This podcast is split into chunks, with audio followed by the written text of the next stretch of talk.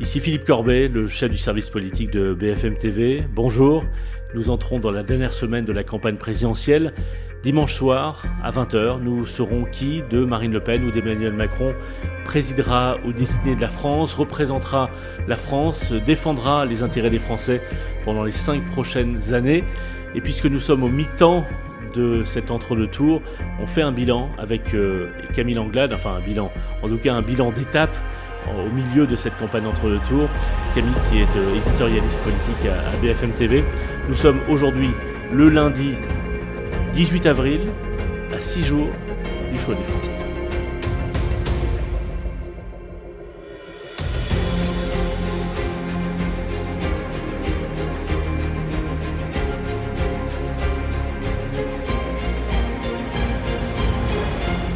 Salut Camille. Salut Philippe. Alors tu es dans une position assez singulière puisque à la fois tu es euh, avec nous sur BFM TV régulièrement pendant cette campagne électorale, tu étais là pour le premier tour, tu étais là pendant la soirée électorale, tu étais là ce week-end, le week-end important de l'entre-deux-tours, et en même temps, sans révéler de secret, tu, vis à l'étranger maintenant une partie du temps, donc tu regardes ça avec un, un peu de distance, et c'est intéressant parce que justement tu as un peu de recul sur cette campagne électorale euh, assez atypique. On en avait parlé dans un épisode il y a quelques semaines. Euh, et, tu observes justement notamment cet entre-deux-tours. On est là, d'une certaine manière, à la mi-temps de cet entre-deux-tours, au milieu de cet entre-deux-tours. En une semaine, là, cette première semaine d'entre-deux-tours, qu'est-ce qui t'a frappé? Qu'est-ce qui t'a frappé dans les quelques jours où chaque heure, chaque euh, émission de télévision, chaque déclaration, chaque moment euh, pèse lourd pour les deux candidats? Oui, alors je vis à l'étranger en Europe, on précisera, euh, et euh, j'ai vécu également cet entre-deux-tours de 2017. Donc c'est vrai que comme c'est un match retour et non pas un remake en mauvais français, euh, n'est-ce pas C'est intéressant de, de, voir les différences, mais je n'ai pas envie encore de rentrer dans la comparaison. Ce qui m'a frappé le plus, c'est de voir que les deux candidats sur le fond ont déjà bougé dans leur programme. Euh, Emmanuel Macron sur les retraites, hein, euh, retraite à 65 ans, finalement c'est 64 et encore on n'a pas très bien compris, c'est assez flou. J'imagine que le débat se chargera de clarifier euh, cela, le débat de mercredi prochain euh, face à Marine Le Pen. Et du côté de Marine Le Pen, c'est sur le voile, l'interdiction du voile dans l'espace public, que là elle bouge un petit peu plus tard. Elle était partie euh, dans cette entre-deux tours en disant que c'était euh, essentiel d'interdire interdire le voile pour lutter contre l'islamisme. Et puis, elle bouge et aujourd'hui, Sébastien Chenu nous dit que ce n'est plus une priorité dans la lutte contre l'islamisme. C'est quand même assez curieux parce que euh, ce sont deux sujets, les retraites et le voile, enfin je ne les mets pas sur le même plan, mais ce sont deux sujets qui ne sont pas nouveaux dans le débat public, qui ont marqué le, quinquennat précédent, le quinquennat qui s'achève et même les quinquennats précédents. Euh, et c'est intéressant et, et, un peu intrigant de voir que c'est là, dans une forme de précipitation d'entre-deux tours, que l'un candidat, euh, un des candidats comme l'autre, sur ces deux sujets, euh, affine leur position. C'est-à-dire que, mm. franchement, par exemple, sur les retraites, puisqu'on parle d'Emmanuel Macron, le choix 64 ans plutôt que 65 ans, c'est un choix politique important. Et, mm. qu'il soit dicté par des résultats électoraux de premier tour, c'est assez, assez étrange. De la même manière que pour Marine Le Pen, la position sur le voile, c'est une position qu'elle tient depuis des années et de, la, de sembler, donner l'impression en tout cas qu'elle qu'elle infléchit euh, en raison des résultats ou de la dynamique d'entre-deux tours, c'est assez curieux. Oui, c'est tout le problème de cet entre-deux tours où il faut rassembler. Il faut obtenir plus de 50%. Donc pour obtenir plus de 50%, eh bien il faut bouger sur ces deux mesures qui pour chacun des deux candidats sont des mesures repoussoires. Repoussoires pour la gauche euh, dont Emmanuel Macron a cruellement besoin, notamment l'électorat de Jean-Luc Mélenchon, on en reparlera.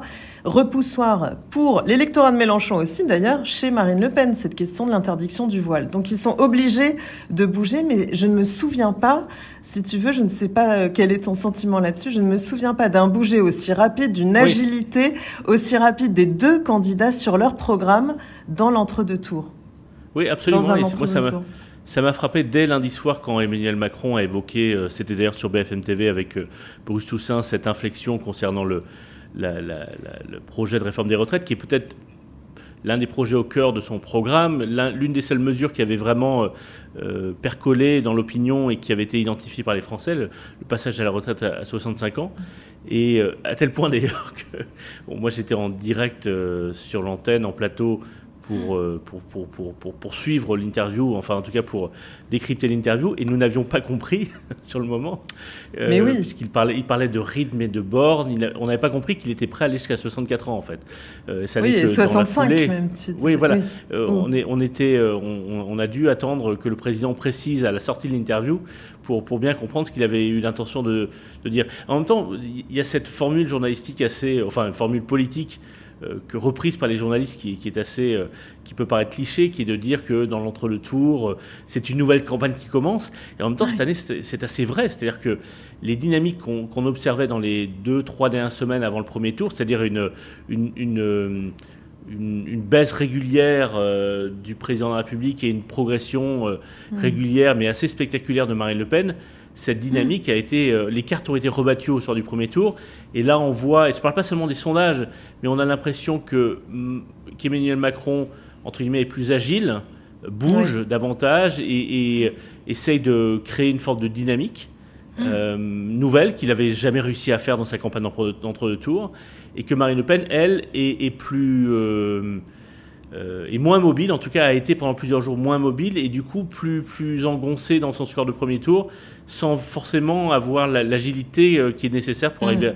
au second tour. Et on le voit d'ailleurs dans les sondages plus comme une conséquence que comme une, comme, comme une cause, c'est-à-dire que l'écart qu'on voyait juste avant le premier tour, c'est-à-dire euh, très faible, euh, qui était de 51-49 entre les deux, les deux favoris d'élection, et maintenant, dans certains sondages, 54-46, 55-45, on voit que les chances de Marine Le Pen d'être élue sont plus faibles aujourd'hui, une semaine après le premier tour, qu'elles ne l'étaient au soir du premier tour.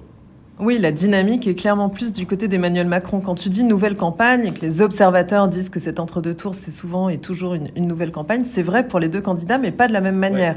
Emmanuel Macron, c'est une nouvelle campagne, surtout sur la forme, parce qu'il est entré en campagne. On l'a vu enfin sur le terrain, à portée de baffe, comme disent souvent les députés, expression qu'il a reprise à son compte. Donc d'ailleurs, on l'a vu, euh, oui, se faire euh, littéralement engueuler par plusieurs Français, très souvent sur le sujet des retraites, d'ailleurs, mais aussi sur le sujet des vaccins et de la gestion du Covid.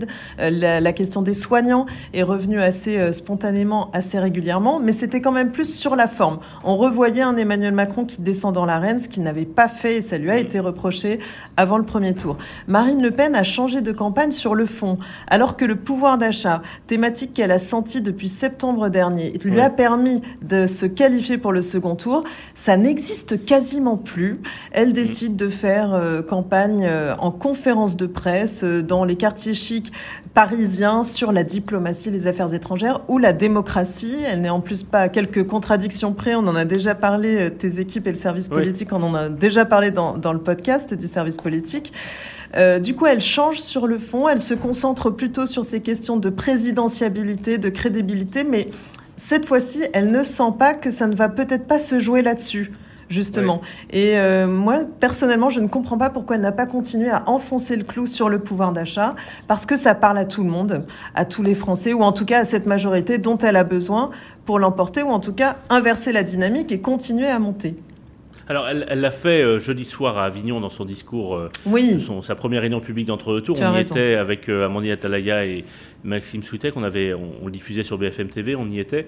Et objectivement, c'était d'abord il y avait du monde, il y avait plus de 4000 mm. personnes, ce qui était le plus grand rassemblement du Rassemblement national dans cette campagne. Le RN n'est pas, est pas le parti qui rassemble le plus, de, le, plus grand nombre de personnes dans des salles, beaucoup moins qu'Éric Zemmour, beaucoup moins que Jean-Luc Mélenchon, moins aussi euh, que, qu'Emmanuel Macron.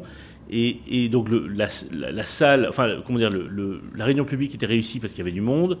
Euh, le discours était plutôt réussi aussi, en tout cas, euh, il était cohérent et, enfin d'ailleurs Loïc Besson qui, qui, suit la campagne de Marine Le Pen nous disait à la sortie que c'était probablement le meilleur discours de la campagne de Marine Le mmh. Pen. Et en même temps, malgré tout, mmh. euh, donc voilà, réunion publique réussie. Mais malgré tout, est-ce que c'est de nature, et c'est ce qu'on se disait à la sortie, est-ce que c'est de nature à renverser la table et à euh, aller, comment dire, toucher des gens qui n'ont jamais jusqu'à présent imaginé voter Marine Le Pen pour lui permettre d'accéder au, à l'Elysée, puisque c'est ça au fond pour Marine Le Pen, c'est qu'elle a besoin de passer de, elle a quasiment besoin de doubler son, son, son résultat de, premier tour et toucher des gens qui n'ont jamais voté pour le Rassemblement national. Est-ce que un discours comme ça réussit, mais qui reste euh, au fond sans grande surprise est-ce que ça permet de toucher en quelques jours des gens massivement, je parle de millions de gens, hmm. je sais pas. J'ai trouvé en fait à la hmm. fin, euh, en fait j'avais l'impression presque d'être dans une impasse, euh, ou hmm. plutôt qu'ils étaient dans une impasse, c'est-à-dire que elle fait un événement réussi, elle fait un discours réussi, mais au fond, c'est l'élan sur lequel elle est portée euh, rend difficile d'atteindre cet objectif de, de l'Élysée. En tout cas, à la, fin de la semaine du premier tour, je me dis que l'hypothèse de la victoire de Marine Le Pen est, probablement moins forte aujourd'hui qu'elle était au, au soir du premier tour. Et d'ailleurs, elle était déjà moins forte au soir du premier tour qu'elle ne l'était deux jours avant quand on regardait les sondages. Que je, Parce qu'elle n'est pas arrivée en tête du premier tour. Oui, voilà. Hmm. C'est-à-dire que je pense d'ailleurs que, on en a parlé avec différents collègues, je, pense que Marine Le Pen, quand elle découvre les résultats dimanche soir dernier, est déçue, ou en tout cas elle espérait euh, hmm. pouvoir que l'écart avec Emmanuel Macron serait plus faible, voire qu'elle serait à son niveau, voire devant et que ça se voyait d'ailleurs sur son visage de son discours de la, soirée électorale, c'est-à-dire qu'elle elle, n'avait pas le visage de, la, de, de, de, l'espoir ou de la, victoire en vue, mais plutôt le visage un peu déçu de mmh. celle qui espérait euh, être en meilleure situation au moment d'entamer son second tour. Qu'est-ce qui pourrait lui permettre euh, d'enrayer cette dynamique, même si on sait que l'entre-deux tours est rarement, change rarement la, dynamique du premier, euh, y compris le débat de l'entre-deux tours qui va intervenir euh, en milieu de semaine. trois éléments selon moi. D'abord, poursuivre la dédiabolisation. Et ça, c'est très dur quand, en permanence, Emmanuel Macron l'attaque sur ce qui la diabolise. Candidate d'extrême droite, les amitiés avec la Russie, l'hostilité envers l'Allemagne, l'éloignement de nos, de nos alliés, ou ce qui serait une sortie de fait de l'Union européenne. On sait qu'Emmanuel Macron va insister là-dessus, mais donc euh, Marine Le Pen, comment elle s'est, elle a continué à se dédiaboliser, par exemple avec son affiche de campagne où il n'y a même plus son nom de famille ni son prénom, il y a juste elle assise sur un bureau qui semble être un bureau présidentiel. Bon, voilà, est-ce que ça suffira? Deuxième élément. La, pose euh, du président de la République dans sa photo officielle depuis 2017. Exactement, exactement la pose euh, debout, les mains sur le, sur le bureau. Deuxième élément, dédiabolisation, premier élément. Deuxième élément, le programme. Euh, est-ce qu'elle peut, est-ce qu'elle veut aller plus loin sur le pouvoir d'achat? Parce que c'est comme ça qu'elle va convaincre euh, des gens qui n'ont jamais voté, comme tu le disais, ou Front National ou Marine Le Pen. Euh, c'est en leur promettant des lendemains euh, plus chantants et plus efficaces, un changement de vie qu'ils n'ont pas vu avec Emmanuel Macron. Et puis, troisième élément, attention tout de même à l'électorat d'Éric Zemmour. On a vu une légère dynamique dans cette semaine, cette première semaine d'entre-deux tours. Un sondage Ipsos de report des voix des électeurs d'Éric Zemmour parlait, partait à 81%. ils étaient prêts à voter pour Marine Le Pen. Ça baisse un petit peu. Aujourd'hui, on est à 76% elle n'a pas tendu la main à Éric Zemmour dans cette logique de dédiabolisation. Attention tout de même euh, à ce que ce, ces voix, ce réservoir évident au premier abord, ne lui manque pas euh, quand même là aussi au second tour.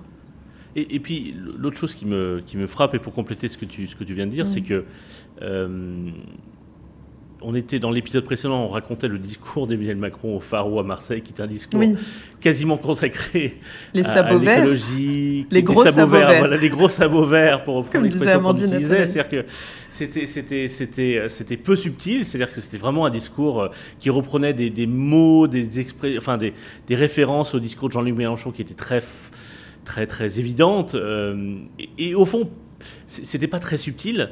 Mais d'une certaine manière, c'était peut-être efficace. Enfin, on verra dimanche prochain. Mmh. Euh, en tout cas, il a pris un risque là. Enfin, franchement, faire un discours d'entre-deux tours euh, dans une réunion publique dans la deuxième ville de France, quasiment consacrée à l'écologie. Pourquoi tu trouves que c'est un risque? Mais parce que, parce que justement, parce que c'est pas très subtil, quoi. C'est que ah oui, c'est euh, gros rouge qui tâche, gros vert qui tâche. Ouais, c'est pas, c'est pas très, c'est pas très, pas, ouais, c'est pas très. Enfin, quoi qu'on pense, c'est très, et c'est très bien peut-être. Euh, euh, que l'écologie soit comme ça au cœur d'un discours d'un président sortant, candidat à sa réélection, au, mi-temps de, l'entre-deux-tours d'une élection présidentielle, c'est très bien. Mais c'est une prise de risque par rapport à ce qu'est qu'est sa base, ce qu'est, qu'est son identité politique. Euh, mm. euh, et, voilà, le message était très clair, il voulait l'affirmer, et je pense qu'il prend un risque quand il fait ça. Euh, mm. Enfin, il prend un risque en tout cas. En tout cas, c'est assez osé. Il sort de sa zone de confort. Oui, totalement. exactement, c'est ça. Il sort de sa zone de confort. Mm. Elle prend peu de risques pour l'instant. C'est-à-dire qu'elle elle essaie de faire évoluer son image, elle, elle, poursuit au fond sur sa lancée de premier tour. Mais est-ce qu'elle est qu'elle prend des risques au risque de désorienter ses électeurs de premier tour, pour l'instant, elle, la joue plutôt, elle est plutôt sur essayons de poursuivre notre, mon élan de premier tour, mais, mais sans vraiment prendre de risques gigantesques. Alors, certes, dans son discours l'autre jour à Avignon, elle, elle aussi multipliait les références avec Jean-Luc Mélenchon et elle aussi multipliait les clins d'œil. C'est vrai, mm. mais, mais, mais euh, je ne Sans changer de nature, oui. Mais c'est frappant que ce soit le président sortant qui est favori de cette élection, puisque tous les sondages, pour l'instant, l'ont toujours donné gagnant au second tour. Même s'il faut se méfier des sondages, c'est comme une indication. C'est lui qui finalement est dans une situation de challenger qui prend des risques quand elle euh, poursuit son élan de premier tour, parce qu'au fond, ce premier tour, elle avait une stratégie de second tour, de rassemblement. Euh, mm. et, donc, et, au fond, si c'était de la boxe, c'est lui qui cogne, et elle, elle joue plutôt en défense. quoi. Et, je ne sais pas. Alors pour lui, c'est risqué parce que s'il a cette attitude-là lors du débat, il peut s'exposer et il peut, euh, il peut, il peut être, il peut être touché ou blessé. Mais, mais elle, je, je, je, je, suis, enfin, je suis surpris. C'est frappant que ce soit lui, le favori, qui finalement prenne des risques comme un challenger, et elle, qui n'est pas la mm. favorite dans les sondages, qui finalement euh, joue le plus en défense parce qu'aussi, elle a en tête l'entre-deux tours d'il y a cinq ans. Alors là, on peut comparer peut-être. Et finalement, c'est elle qui avait pris l'ascendant dès le début, en partant très fort dans la campagne et en tentant à Whirlpool exactement. Euh, coup de coup de maître hein, quand même en termes de communication euh, formidable. Euh, et puis euh, ensuite dans le débat, elle avait tenté donc cette stratégie d'agressivité pour essayer de faire sortir de ses gonds Emmanuel Macron. Tu connais cette histoire incroyable où ah bah, Emmanuel Macron... Moi je la connais, mais raconte-la, raconte-la. Non, mais il, faut, la raconter, il faut la raconter parce que moi je n'y étais pas, je ne travaillais pas à BFM TV à l'époque, mais on me le raconte comme une forme de légende. Et tu es toi-même une actrice de cette légende. C'est que la veille du débat de premier du second tour, Emmanuel Macron vient sur BFM TV et en dehors de l'interview, vous raconte quelque chose. Qu'est-ce qu'il vous raconte? Voilà, dans, la discussion après l'interview, euh, il nous explique que si elle est très agressive et si euh, elle dépasse les bornes, ce n'était pas ses termes exacts, mais le sens était celui-ci, eh bien, il n'hésiterait pas à quitter le plateau en signe de protestation. C'était quand même... Qu'est-ce que tu fais? Tu vas à l'antenne Incroyable Ben voilà, c'était quand même incroyable. Et donc, on, réfléchit. Jérémy Trottin, chef du service politique de, de RFC, euh, était là. On, on, se regarde, on dit, mais attends, qu'est-ce que c'est que cette histoire? Et puis, donc, donc évidemment, on va en plateau et on le raconte. Et alors là, euh, Marine Le Pen tweet immédiatement en reprenant à son compte euh, cette information en disant mais quel euh, alors je ne sais plus quel était le terme là aussi mais quel manque de courage Emmanuel Macron n'ose même pas a peur de, de, ce débat et de Marine donc voilà donc elle elle est tombée dans le panneau d'une certaine manière parce qu'elle s'est montée particulièrement agressive pendant le débat espérant créer ce clash espérant euh, faire quitter le plateau euh, à Emmanuel Macron et euh, du coup pouvoir l'attaquer ensuite sur le manque de courage. Il fuit, il, esquive, il, n'ose même pas m'affronter. Évidemment, on connaît la suite. Ça s'est retourné contre elle. Donc elle. tu attends, attends, oui, pardon. Tu, penses que juste pour qu'on comprenne bien, oui.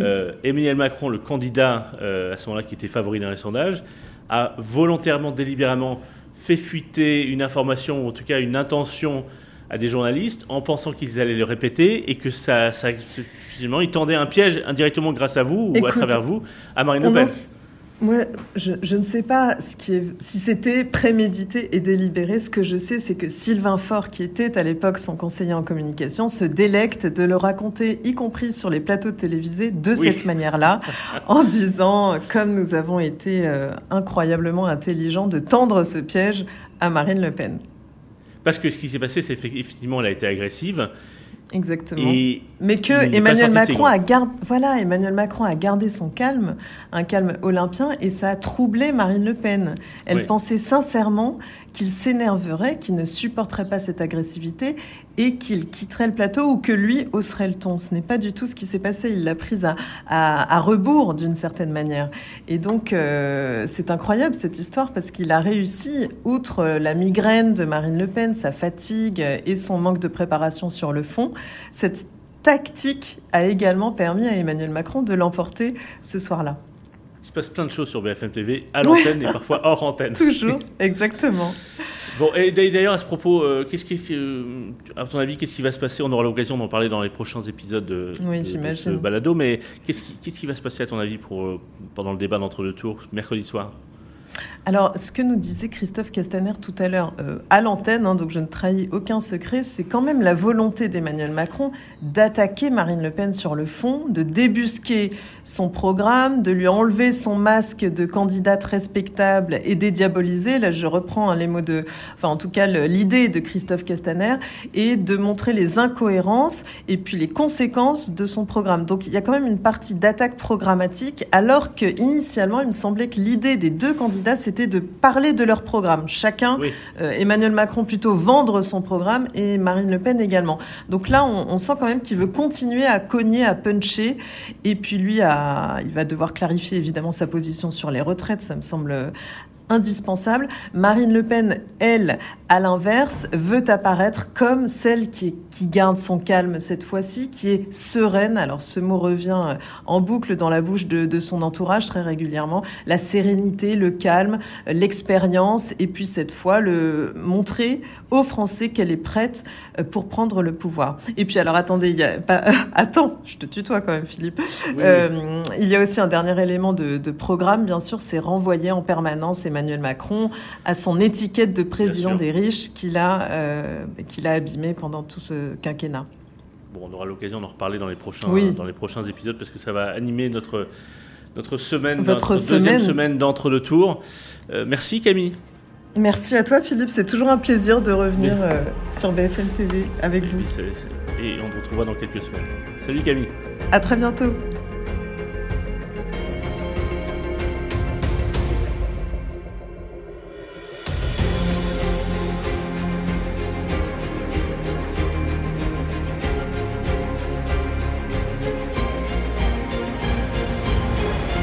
Merci d'avoir suivi cet épisode. On, on se retrouve demain.